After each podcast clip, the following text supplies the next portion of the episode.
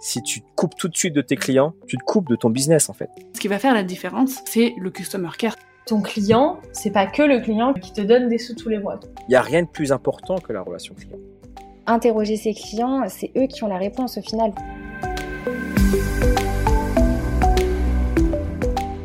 Bonjour à toutes et à tous et bienvenue sur Le Client, le podcast qui parle d'expérience client avec franchise et générosité. Je suis Marine Deck, entrepreneur et consultante. Chaque semaine, je diffuse ici une discussion avec une personnalité inspirante, une réflexion qui va vous aider à booster votre business en étant centré sur le cœur de votre entreprise, vos clients. Avant de passer à l'épisode de la semaine, je vous rappelle que si vous appréciez nos contenus, il y a plusieurs moyens de nous le faire savoir et donc de nous soutenir. Vous pouvez vous abonner au podcast sur votre plateforme d'écoute. Vous pouvez nous mettre 5 étoiles et un avis sur Apple Podcast et évidemment, je vous incite fortement à partager le podcast autour de vous. Je compte sur vous.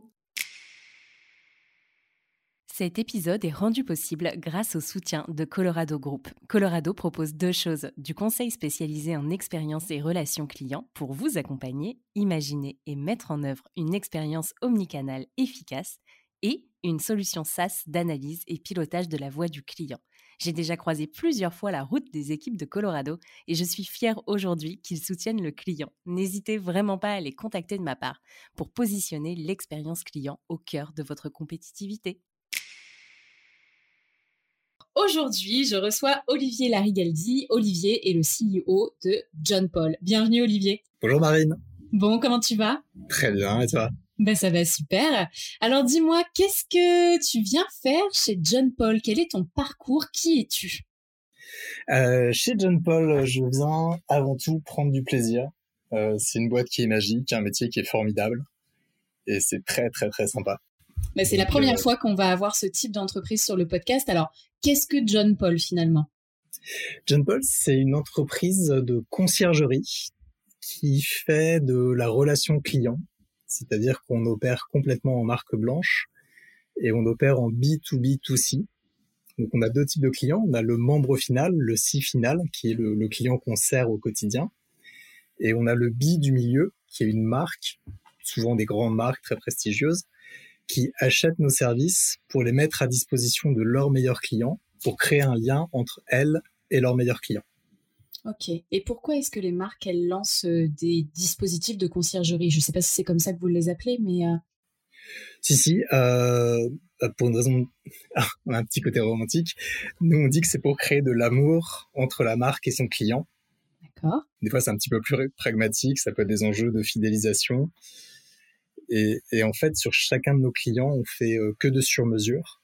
Et on commence par vraiment comprendre quel est l'objectif du client. Et, tu peux avoir beaucoup d'objectifs différents. Je vais t'en donner quelques exemples. Euh, le premier, qui est celui qui a été historiquement euh, celui de, des métiers de John Paul, c'est tout simplement enrichir un produit, enrichir un service et permettre de la segmentation.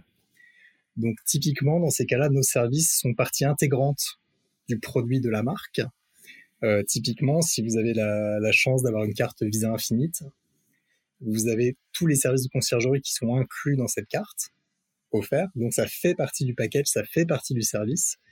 Et ça permet de valoriser le service, ça permet d'augmenter la proposition de valeur. Et ça permet également de segmenter votre gamme. Donc euh, entre une Visa Premier, une Visa Platinum, une Visa Infinite, le degré de service qui est proposé en supplément diffère sur un principe de poupée russe et donc, ça donne une cohérence de gamme complète euh, à l'ensemble de l'offre Visa. D'accord. Et alors, comment est-ce qu'on se retrouve à créer des histoires d'amour entre des marques et des clients? Euh, Tu faisais pas ça à la base? Oh non non non, j'ai fait des, j'ai vendu des tournevis, euh, j'ai fait de l'informatique, euh, j'ai même été trader sur produits dérivés pendant une journée. Très bien c'était un petit peu l'origine de ma carrière à New York. Euh, j'ai fait une journée de trading puisque moi, ce que j'aimais, là où j'étais fort, euh, d'ailleurs, le seul truc que je savais à peu près faire, c'était les mathématiques. Et, euh, et puis, bah, j'étais très déçu de la journée, donc j'ai posé ma démission et j'ai pris mon petit avion pour rentrer à Paris et faire du conseil en strat. Ok. Bah écoute, tu savais ce que tu voulais et ce que tu ne voulais pas. C'est. Euh... en tout cas, je savais ce que je voulais pas. Oui, ce jour-là, tu savais ce que tu ne voulais pas. Voilà, et puis bah, après, ça a été euh, des rencontres, euh, des passions, des envies. Et c'est un peu comme ça que j'ai guidé ma carrière, hein, qui, qui, finalement est pas très cohérente, mais très riche. Et, euh, et tous les matins, quand je me lève, je suis heureux d'aller bosser, ce qui est quand même le principal. C'est clair. Et alors, euh, tu es arrivé il y a combien de temps chez John Paul? Je suis arrivé il y a trois ans maintenant déjà. D'accord. Ça passe vite. Et euh, on a euh, on a on a repris l'ensemble, on a reposé euh, les bases de la qualité opérationnelle, euh, on a reposé les bases de la sécurité informatique.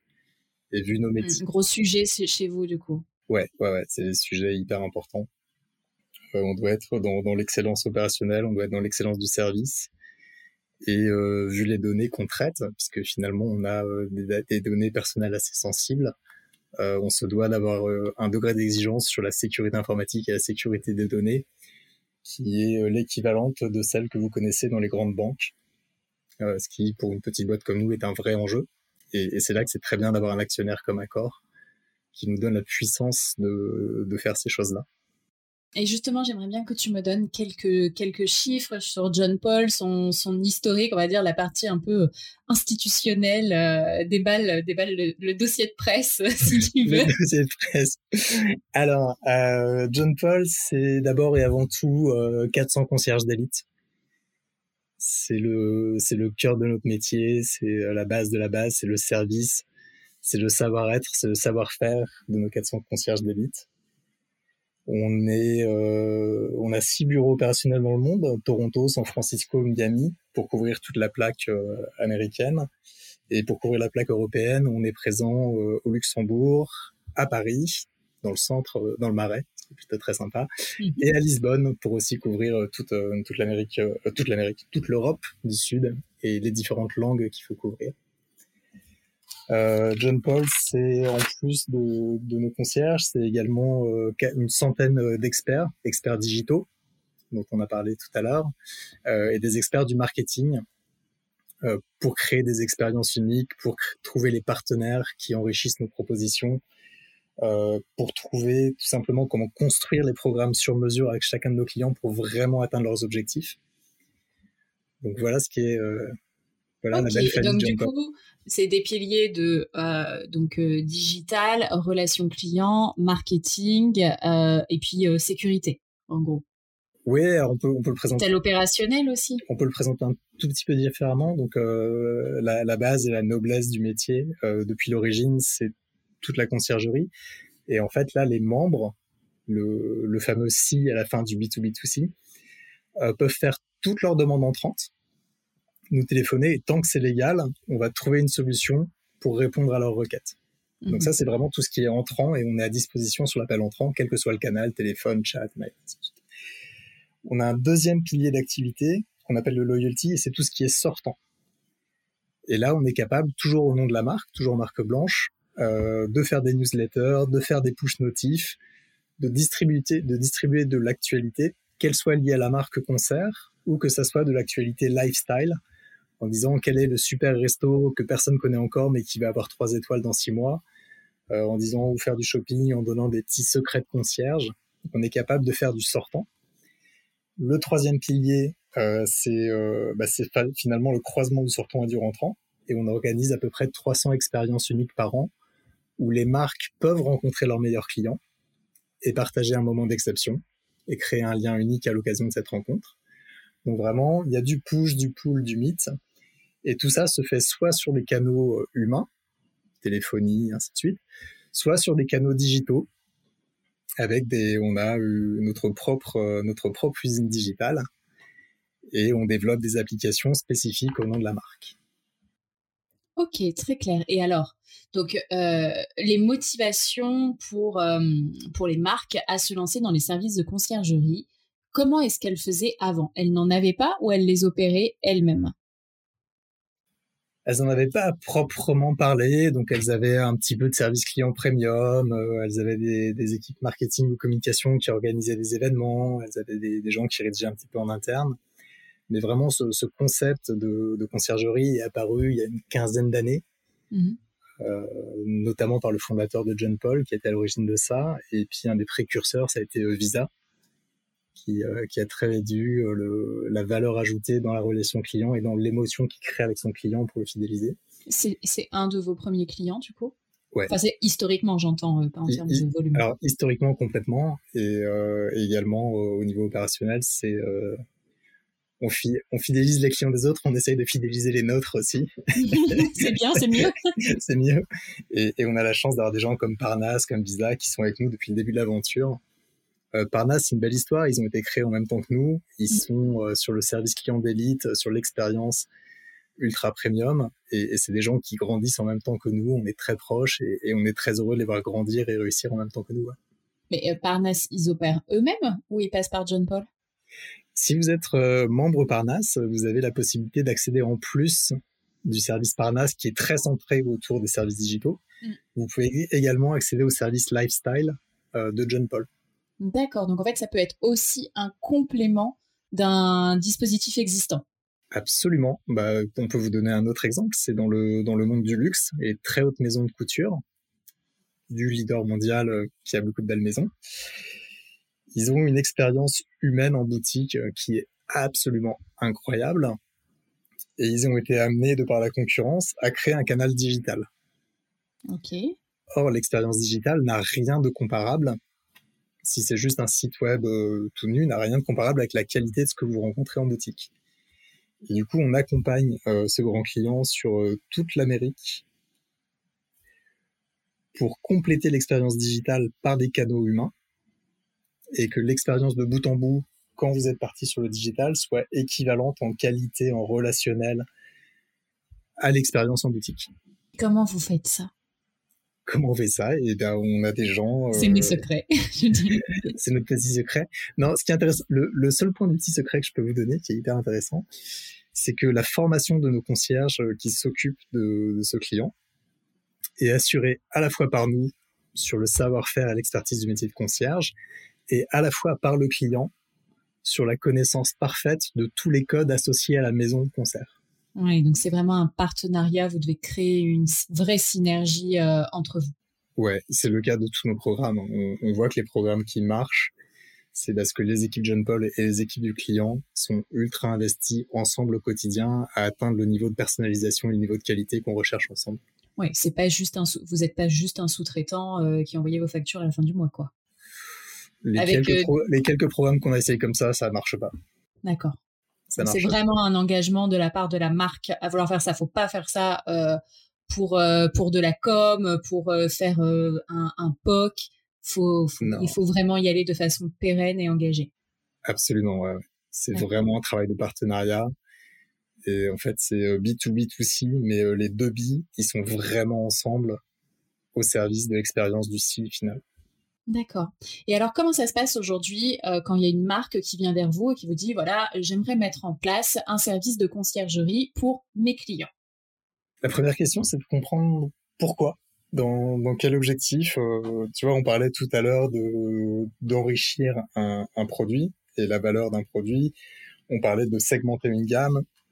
On parlait de, de premiumiser. On parlait d'harmoniser l'expérience entre les canaux. Euh, on a aussi beaucoup de gens qui ont besoin de se repositionner euh, typiquement, on a vu beaucoup dans l'automobile des gens qui ont créé euh, des gammes supérieures. Et cette gamme, il faut la positionner.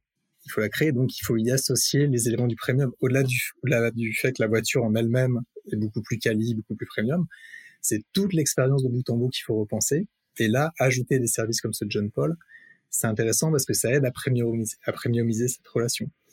Euh, vous pouvez avoir des problèmes sur certains touch points spécifiques. Je reprends deux exemples. L'exemple du luxe, il y a un touchpoint qui est critique, c'est le moment de la Fashion Week. Parce que c'est le moment où votre image et votre réputation se fait sur les plus gros influenceurs.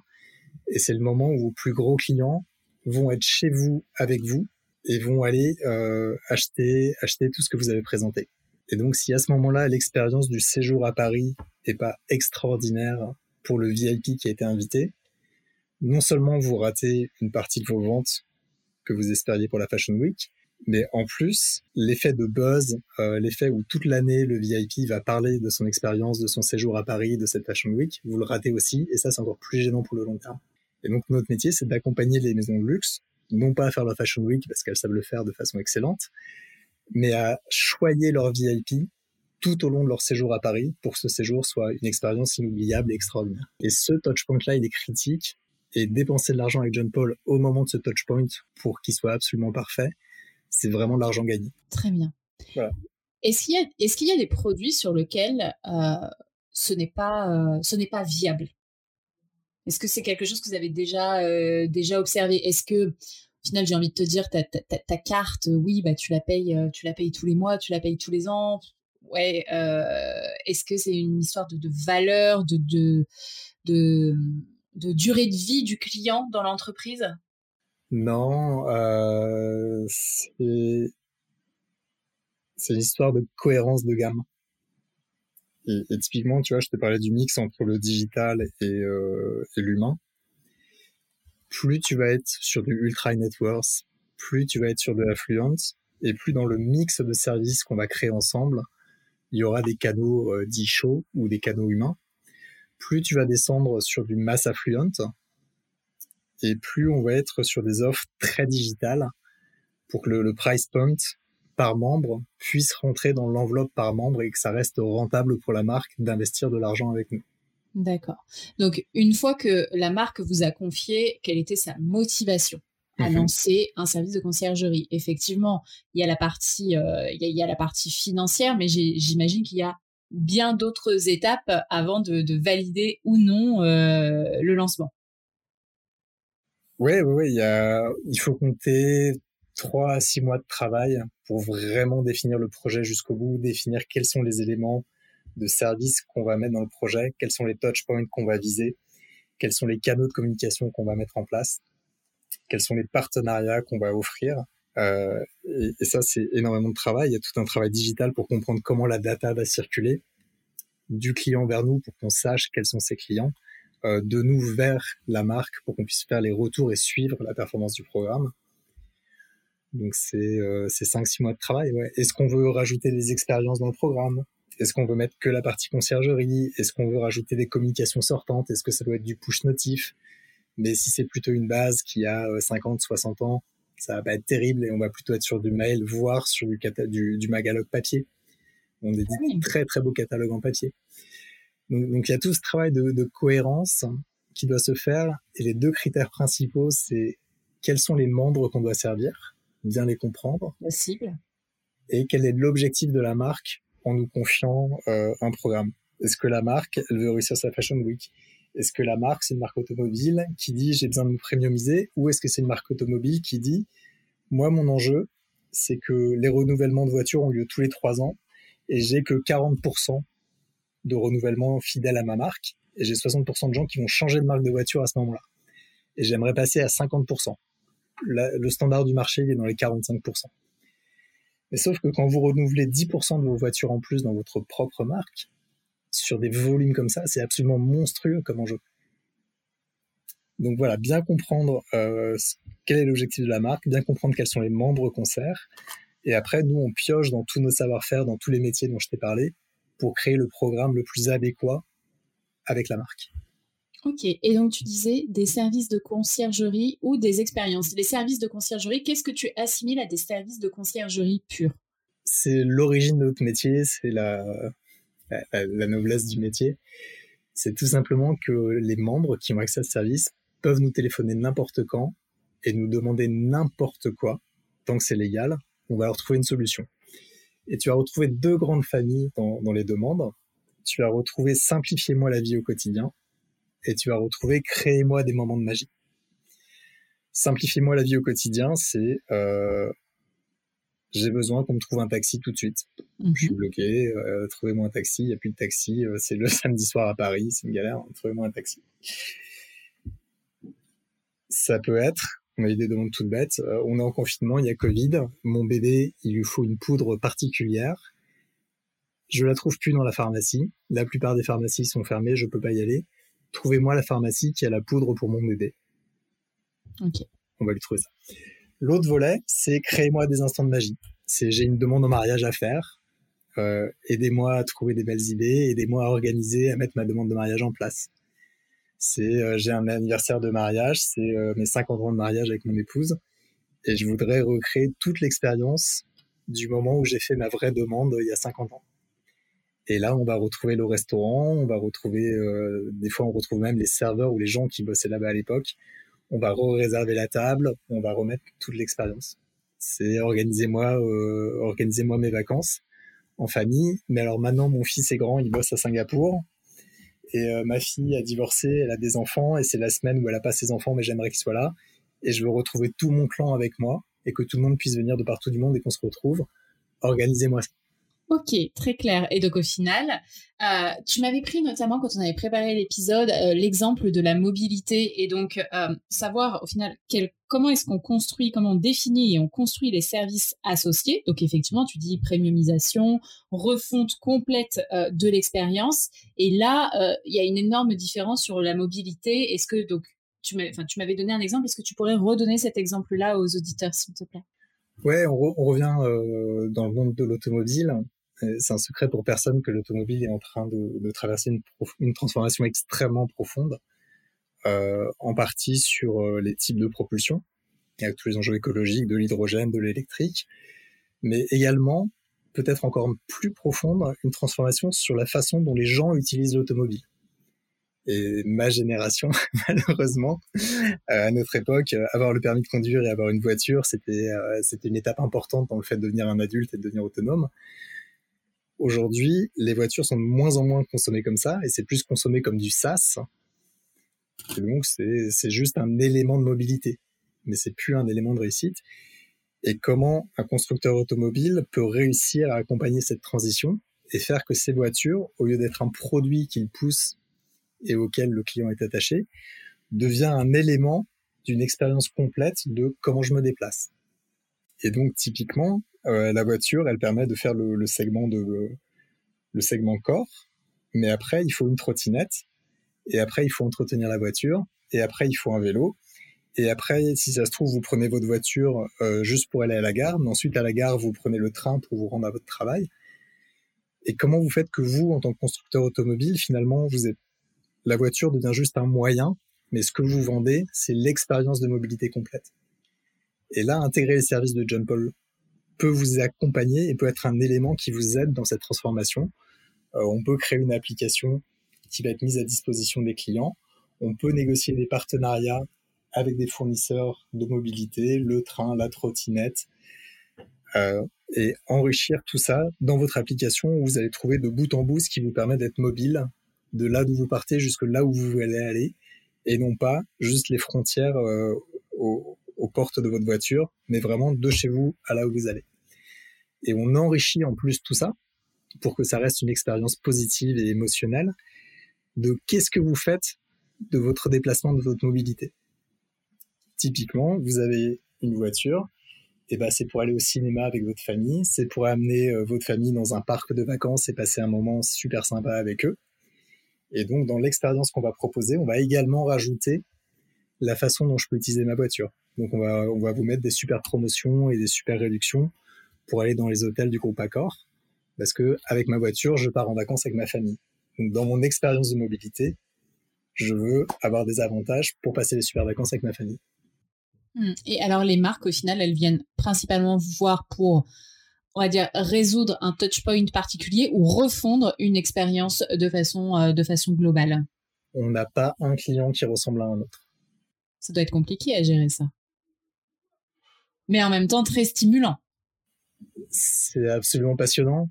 Euh, c'est la richesse du métier et c'est ce que je te disais sur le, le temps qu'on passe avec nos clients en amont avant de signer et avant de lancer. C'est ça qui est fabuleux. Mais après, oui, au, au quotidien, des fois, j'ai quelques cheveux qui deviennent un peu plus gris chaque jour. mais, euh, mais c'est ça qui est génial, c'est ça qui rend le métier fabuleux. Et donc, alors, attends, tu veux dire que ton cycle, ton, ton cycle de vente chez John Paul, donc, euh, on parlait de 3 à 6 mois tout à l'heure. Mais ça, c'est sur la définition même de ce que vous allez réellement mettre en place. Ouais. C'est après avoir signé. non, parce que les, les, clients, déjà, nous, on n'est pas capable de faire un pricing finalisé tant qu'on ne sait pas ce qu'on va mettre en place. D'accord. Parce que tu vois, on parle beaucoup d'amour, on parle de ça, mais à un moment, il faut aussi parler un petit peu d'argent. Ouais. euh, et, et c'est très difficile de, de, faire un pricing tant qu'on ne sait pas ce qu'on va mettre en place. Et puis de toute façon, on peut pas lancer et on peut pas signer parce que dans le contrat, il a marqué, on marque tout ce qu'on va faire. Donc le cycle de définition et le cycle de vente sont presque fusionnés. D'accord, ok. Très bien. Euh, et justement, alors comment est-ce qu'on sait si notre service de conciergerie est rentable? Par définition, il est rentable. Fais-nous confiance. Non, plus, sérieusement, il y a, y a, deux niveaux, euh, deux grandes familles d'indicateurs qu'on suit euh, pour analyser le ROI et la performance d'un programme. Euh, le premier, c'est tous les indicateurs de performance que j'appellerais du quotidien. Typiquement, si tu veux premiumiser ta marque et que tu as mis un canal humain chaud et qu'il y a 4 minutes d'attente à chaque appel, ça va pas marcher. Donc on prend des engagements qu'on appelle des SLA, Service Level Agreement, et on mesure au quotidien est-ce qu'on est bien dans ces, dans ces niveaux de performance ou pas? Est-ce qu'on décroche bien tous les appels en moins de 30 secondes? Parce que sur un niveau très premium, tu veux pas attendre plus de 30 secondes avant que quelqu'un décroche. Et tout ça, on a des logiciels qui permettent à nos clients de suivre en temps réel nos performances. D'accord. Donc évidemment, on a des copiles tous les mois, on suit tout ça, on analyse, on corrige. Mais en plus, c'est fait de façon complètement transparente et nos clients, les directions marketing, voient en temps réel sur un outil qui s'appelle ThoughtSpot.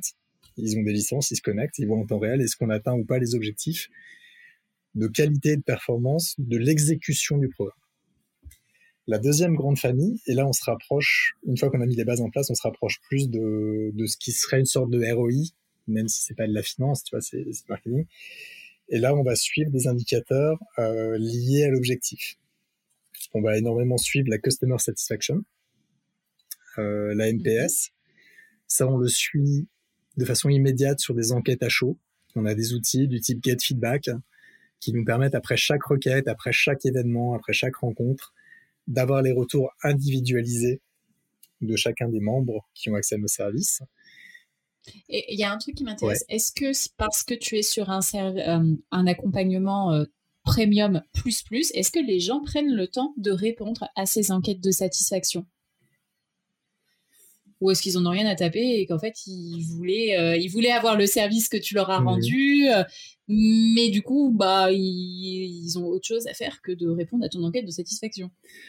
Non, ils, répondent beaucoup. Euh, ils répondent beaucoup. Je sais pas si c'est parce que c'est un service premium. je pense que c'est parce que c'est la prolongation de l'échange qu'on a eu avec eux il y a un vrai contact humain, euh, il y a un vrai truc qui se crée quand un de nos concierges échange avec un de nos membres. Au-delà même du service qui est rendu, euh, il, y a, il y, a, une émotion, il y a une connexion qui se fait. Et du coup, dans la prolongation de ça, on reçoit beaucoup, beaucoup, beaucoup de retours, euh, y compris les verbatims. Je sais pas toi, mais en général, moi, quand je repris les questionnaires, je clique, je mets 5 étoiles, 4 étoiles, hop, et la petite case euh, rajouter un commentaire, je la remplis jamais. Nous, cette case, elle est très très souvent remplie. Et on a énormément de verbatim, soit très positive, ce qui fait très plaisir, euh, soit très factualisé sur ce qu'ils auraient aimé qu'il se passe mieux. Et ça nous permet d'améliorer en permanence. Ça nous permet aussi de rappeler tout de suite et de corriger tout de suite sur ceux qui ont eu un problème. Tu vois, pas juste dire il y a eu un problème, je le remonte dans l'analyse qui va être revu en COMEX six mois après et les 80% de cas les plus fréquents vont être corrigés. Non, pas du tout. Si un de nos membres eu une dissatisfaction, eu une déception, qu'elle soit de notre faute ou pas, on va immédiatement le rappeler, on va immédiatement proposer une solution, on va immédiatement rattraper le coup. Et, ça, effectivement, c'est typique du premium. Et est-ce que tes concierges d'élite ont un portefeuille de clients? Comment est-ce qu'ils se répartissent? C'est-à-dire, est-ce que moi, en tant que client, j'ai euh, mon concierge attitré? Ou ça dépend peut-être du programme? Alors, le concierge attitré, individualisé, euh, on est vraiment sur quelques programmes de ce qu'on appelle les ultra high net worth. Pour caricaturer, il faut être milliardaire. D'accord. Euh, ce qui n'est pas le cas de, de, tous nos membres. Après, on a une on a une segmentation par programme. Donc certains programmes, notamment les programmes qui sont assez gros, ont un groupe de concierges qui ne s'occupent que de ce programme-là. Mmh, comme euh, sur un plateau de, enfin, de outsourceur de relations clients, où du coup, à un moment, ton client est tellement important que tu as 10 personnes qui s'occupent full-time de ce client-là, des clients de ce client. Ouais, sauf qu'on est à plus de 10 personnes, mais, mais c'est exactement cette logique. Mmh. L'autre logique de, de, regroupement des équipes, c'est plus sur les types de demandes. Donc, tu vois, pour te donner un exemple, je te, je te disais, on a beaucoup de demandes autour du voyage. Et ben, on a notre propre agence de voyage en interne. D'accord, ok. Et donc, il est tout à fait possible, lorsque vous nous appelez pour un service, que vous demandiez un voyage, et que votre concierge vous dise pas de problème, je m'occupe de tout. Mais après, il va aller travailler avec notre propre agence de voyage en interne. Euh, on a une équipe de billetterie, on a beaucoup de demandes. Euh, il faut un billet d'opéra ou deux billets, parce qu'en général, on n'y va pas tout seul, mais deux billets d'opéra pour ce soir sur un programme qui est complet. Il n'y a plus de place depuis trois mois. On va vous trouver les places, on va organiser tout ça, et une demi-heure après, vous arriverez à l'opéra et vos places vous attendront. Donc on a une équipe, ils ont un petit nom sympa, on les appelle les TICS, comme tickets. et, et, on a une équipe qui fait que ça. On a une équipe qui est spécialisée dans les restaurants et qui connaissent très très bien tous les restaurants, qui peuvent vous débloquer des tables là où c'est compliqué d'avoir des tables, euh, et qui peuvent beaucoup vous conseiller sur les, les, petits restos sympas euh, où aller en fonction de votre besoin. Ok, très bien. Euh, et quels sont les autres, euh, les autres éléments qui permettent d'apprécier la rentabilité, alors qu'elle soit quantitative ou qualitative, hein, euh, du dispositif de conciergerie? Encore une fois, on va retomber sur le fait que chaque client est différent, chaque demande est différente. Donc typiquement, si vous voulez intensifier les touchpoints, parce qu'entre deux touchpoints de votre propre expérience client, il y a une période trop grande qui se passe. Je reviens à l'automobile. Euh, l'automobile, vous achetez votre voiture, puis vous n'avez plus aucun contact avec la marque. Vous allez la faire réviser, ce qui n'est pas le touchpoint le plus sympa, puis vous n'avez plus aucun contact. Et après, s'il y a un peu de bol, vous allez racheter votre voiture. Donc dans l'automobile, on cherche énormément à multiplier les touchpoints d'entre-temps et ben là, on va tout simplement mesurer la fréquence et l'intensité des touchpoints qu'on a réussi à créer en plus. Donc le nombre de connexions, le nombre de visites, le nombre d'achats des services qu'on propose. Mais après, ça peut aller encore beaucoup plus loin. Je te parlais tout à l'heure des euh, du monde du luxe où on a enrichi le canal digital pour qu'il soit au même niveau de premiumisation que le canal humain. Et ben, on est autorisé à conclure des ventes. Ah, ok. Et, et, là, vous avez une mesure très rapide, très directe du ROI, qui est combien de ventes John Paul a pu finaliser euh, en mon nom pour moi sur mon canal digital. Et je vois qu'ils accompagnent de mieux en mieux, de plus en plus, et qu'ils arrivent à la conclusion. Et, et donc là, j'ai une mesure qui est vraiment presque un ROI. Oui, ça dépend vraiment des ambitions de la marque, des services qui ont été associés, et enfin du cahier des charges en fait que vous avez défini au départ. Absolument. Et puis c'est la magie du marketing, c'est-à-dire que c'est difficile. On sait qu'on contribue à la réussite. Euh, on est capable de voir si nos indicateurs sont bons ou pas bons. Mais il n'y a pas que nous. C'est essentiellement la marque avec son client. Et donc c'est difficile de, s'approprier un succès. Alors un échec, un échec c'est toujours notre faute, mais un succès c'est difficile de s'approprier parce qu'il y a tellement d'éléments, il y a tellement de choses qui sont faites par la marque que nous, on est juste une modeste contribution en plus et, et on essaye d'apporter tout ce qu'on peut en plus. Mais je reprends l'exemple du luxe. Si les ventes Internet euh, qu'on arrive à compléter, et là les indicateurs sont très très bons, mais jamais, jamais, jamais j'irais dire que c'est grâce à John Paul qu'une aussi belle maison fait ses ventes. C'est juste qu'ils ont un produit magique, qu'ils ont une image incroyable. Et, et, nous, on est un modeste, euh, un modeste chaînon euh, dans cette maille une modeste maille dans cette chaîne. et on n'est que lundi, hein. oh là là. oh. Euh, ok, alors très clair. Euh, est-ce que tu peux me dire ce dont tu hmm. es le plus fier chez John Paul? Des équipes. On, a des équipes extraordinaires. tu vois, je pense que tu as ressenti, on on a un métier qui est très haute couture, qui est très refait pour chacun des clients où la qualité du contact euh, entre mes équipes et les membres fait toute la différence. Et euh, ouais, on a des équipes de dingue, on a des gens extraordinaires. Comment tu fais pour que cette qualité elle soit maintenue et pour que lorsqu'il y ait euh, des nouveaux collaborateurs et des nouveaux concierges qui arrivent, en fait, ils soient alignés sur euh, l'objectif, la façon d'exécuter, pardon, euh, et, euh, et, le positionnement de John Paul concrètement. on est très vigilant dans le recrutement on investit énormément dans la formation. Et puis il y a un petit côté, il y a un petit côté contagieux ou famille, et, où finalement les meilleurs vecteurs de transmission de ces valeurs et de cet ADN, bah, c'est les équipes elles-mêmes qui passent de génération en génération cet ADN particulière. Ok, très clair. Et à l'inverse, quels sont pour toi les axes d'amélioration? Qu'est-ce qui resterait encore à faire? Quels sont les, projets sur lesquels, sur lesquels vous travaillez sans trahir de confidentialité ou quoi que ce soit Mais quelles sont tes prochaines, tes prochaines étapes? On a tout cet arbitrage entre je garde la magie, je garde l'aspect humain, je garde l'unicité du service, je garde l'initiative de chacun. Et en même temps, je mets les process et les outils qui permettent à chacun d'être encore plus performant et encore plus efficace. Et, c'est un exercice qui est très difficile parce qu'il faut en permanence améliorer, enrichir, donner plus d'outils. Et en même temps, il faut jamais casser euh, cette inspiration humaine. Oui, donc c'est vraiment le mix entre humain et digital et comment tu restes à l'équilibre, sachant qu'à la base, tu t'es positionné sur euh, un service qui est entièrement basé sur l'humain, historiquement parlant, j'entends. Exactement. Mais comme on est de plus en plus gros, qu'on a des niveaux d'exigence de plus en plus élevés, qu'il faut de plus en plus suivre les ROI, les KPIs, euh, que les, temps de réponse sont de plus en plus courts, que nos clients sont de plus en plus habitués à, utiliser les outils digitaux, on est obligé également d'aller dans cette... Euh, alors le mot industrialisation est, industrialisation est pas beau, mais en tout cas outillage sans casser l'humain. Et, ça, c'est un challenge permanent. Donc ça, c'est une tendance que vous avez observée. John Paul, ça existe depuis combien de temps? Je ne sais pas si on l'a déjà dit. 13-14 ans. Ok, donc depuis 13-14 ans, le comportement et la volonté des marques a changé en gros dans leur, euh, dans, leur brief. Euh, on ne retrouve plus les mêmes éléments qu'il y a 10 ans.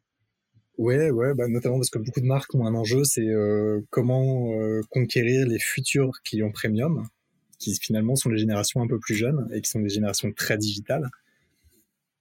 Donc aujourd'hui, les gens qui ont un gros pouvoir d'achat, c'est plutôt des gens qui ont une cinquantaine d'années. Mm-hmm. Euh, mais les pouvoirs d'achat de demain, c'est des gens qui ont 25-30 ans. Et, ceux-là ont, ont, une appétence au digital qui est extrêmement différente. Et si c'est pas maintenant qu'une marque va les recruter, qu'une marque va se positionner sur eux, elle les aura ratés pour le moment où ils seront devenus des membres premium. Mmh. Et en plus, on a quand même été, enfin, je dis on parce que du coup, je, je suis dans cette dans cette tranche-là, tranche-là, pardon. Euh, on a été biberonné au service au service on demand, tu vois clairement. Donc, euh, et, et, je dis moi et encore, je pense qu'il y a bien pire que moi, mais euh, mais forcément, pour nous, ça devrait être, enfin, ça devrait être fluide et toutes les marques, toutes les marques devraient faire ça. Il y a des non-sens aujourd'hui que bah, qu'on ne comprend tout simplement pas, quoi bien sûr. Et, tout ce qu'on va te proposer, que, que nos concierges vont te proposer, aujourd'hui, tu les auras vérifiés et tu auras contre-checké sur Internet. Hmm. Il faut qu'on ait ça. Aujourd'hui, sur Internet, tu as ton information en, en 2010 secondes quand Google est fatigué. Tu peux plus comprendre qu'un concierge mette une semaine. Oui. Donc, on a, on a vraiment tous ces enjeux-là. Hmm, hmm, Gros challenge. Vous êtes combien de collaborateurs? Tu dis qu'il y a 400 concierges? Ouais, on est un peu plus de 500. D'accord, ok. Et tes interlocuteurs principaux chez les marques, ce sont le, c'est les équipes marketing. C'est elles qui vous sollicitent principalement. Ouais, ouais, ouais. C'est, vraiment le donneur d'ordre principal, c'est euh, les directions marketing. De temps en temps, les directions commerciales. D'accord. Euh, même si on est plus souvent en fidélisation qu'en conquête, mais on a de plus en plus de cas où c'est les directions commerciales qui viennent nous voir. Et puis après, dans le quotidien, eh ben, on a les directions informatiques, on a les directions de la sécurité, avec qui euh, on, interagit beaucoup les directions financières, bien évidemment, qui m'ont quand même vérifié que, que Et là, je, je, ne suis pas certaine que tu puisses leur dire ce que tu m'as dit tout à l'heure, mais si, crois-moi, t'inquiète pas, c'est rentable. si, si, sûr que tu lui dis ça à un DAF. J'essaye, ils font comme toi, ils me disent d'accord, mais concrètement, euh, donne-moi les éléments, comment tu mesures. Donc tu pourrais être DAF, tu vois, t'as les bons réflexes. Très clair. Et euh, Ok, très bien.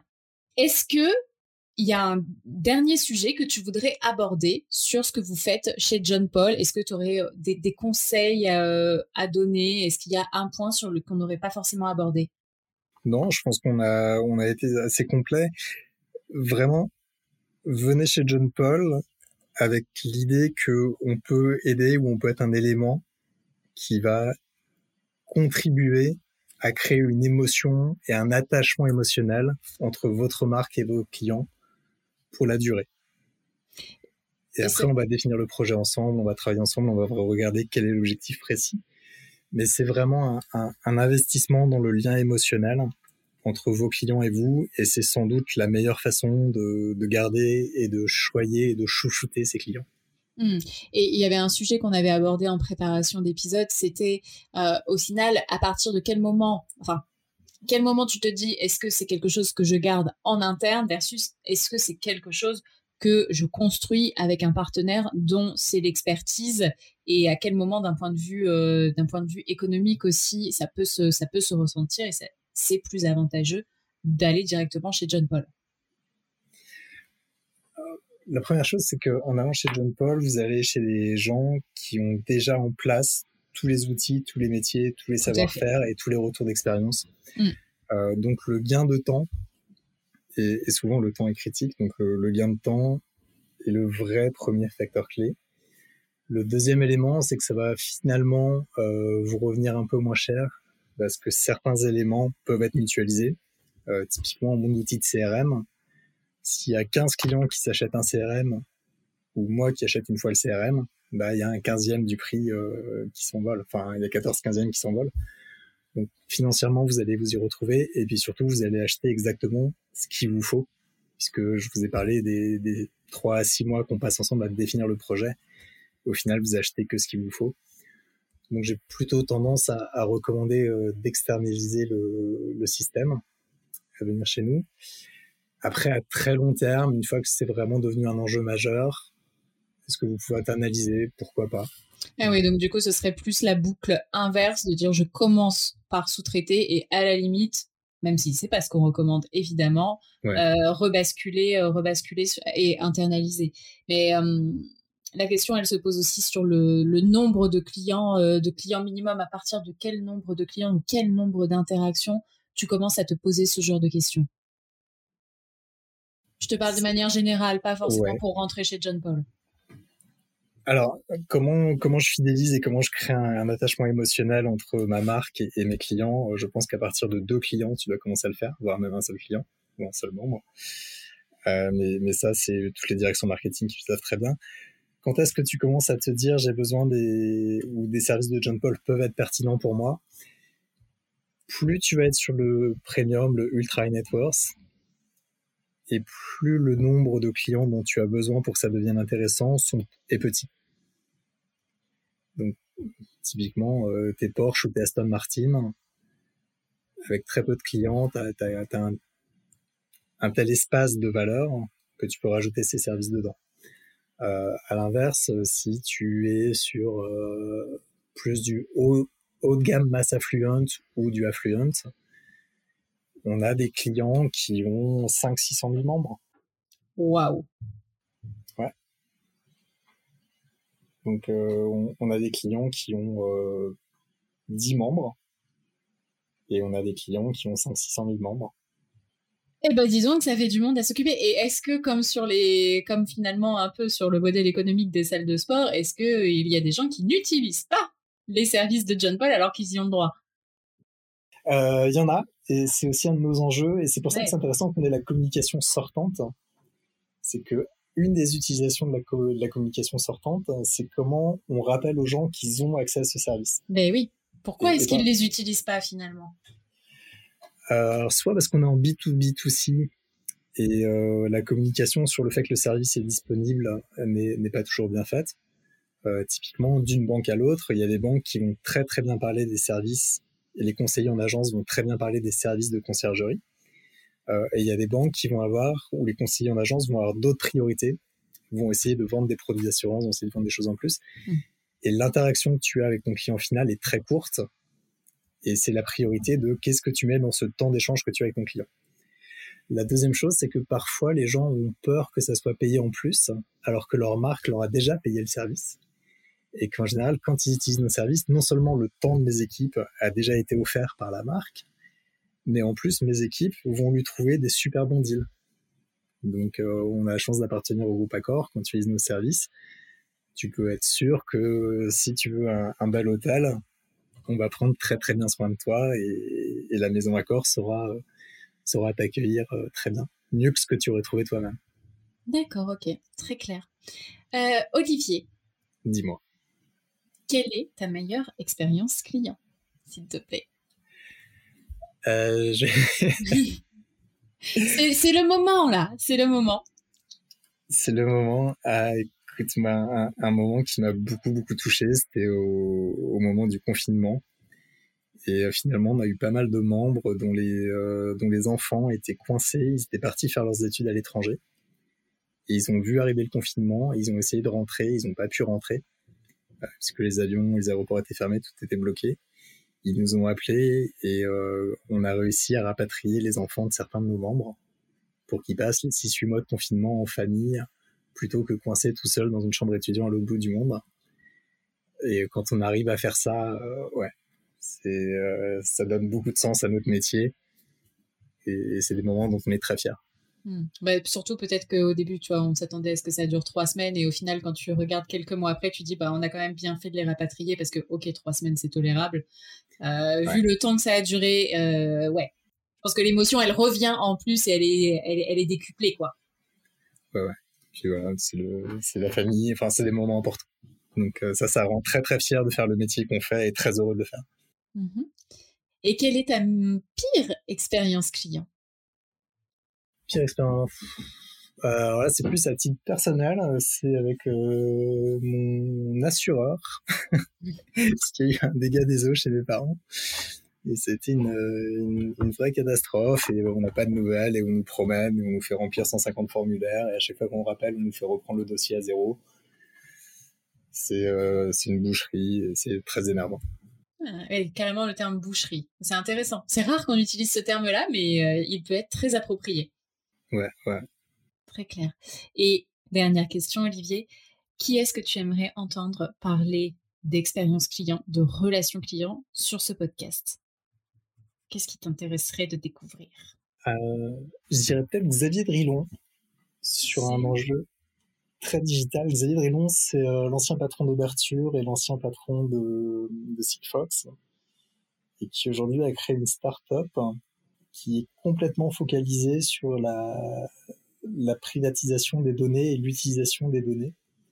Comment tu donnes ton consentement en ayant donné un vrai consentement, mais en ayant donné le moins d'informations possible et en ayant une solution pour que ces informations ne soient pas stockées et ne soient pas piratables. Et, je pense que euh, les données personnelles, c'est le vrai enjeu de demain dans les relations digitales. Et il a une vision qui est assez intéressante. Ok, très clair. Bah écoute, c'est hyper intéressant. Parfait Olivier. Eh ben écoute, je te remercie beaucoup pour cet échange. J'espère que tu as passé un bon moment. En tout cas, ça m'a fait plaisir d'en découvrir plus sur John Paul. Je n'ai jamais bénéficié de vos services, mais qui sait, peut-être que je ferai partie euh, du coup de, la nouvelle cible de ces marques qui du coup veulent toucher euh, les, futurs, le futur en tout cas. Et euh, avec, avec grand plaisir, j'essaierai. Eh ben, on sera ravis de prendre soin de toi. Et en tout cas, j'ai pris beaucoup de plaisir à, à, partager et à échanger avec toi sur ces sujets que je trouve passionnants. Bon, et eh ben écoute, avec plaisir, Olivier. Très belle journée et à très vite. Merci Marine, à très vite. Et voilà les amis, encore une fois, merci d'avoir écouté l'épisode. Merci d'être de plus en plus nombreux sur le client, de plus en plus nombreux à nous soutenir. Si vous êtes encore ici, c'est que, je l'espère, l'épisode vous a plu. Alors abonnez-vous, mettez des étoiles, likez, commentez et parlez-en autour de vous. Je vous souhaite une très très bonne journée, une belle semaine et je vous dis du coup à mardi prochain pour un nouvel épisode. Bye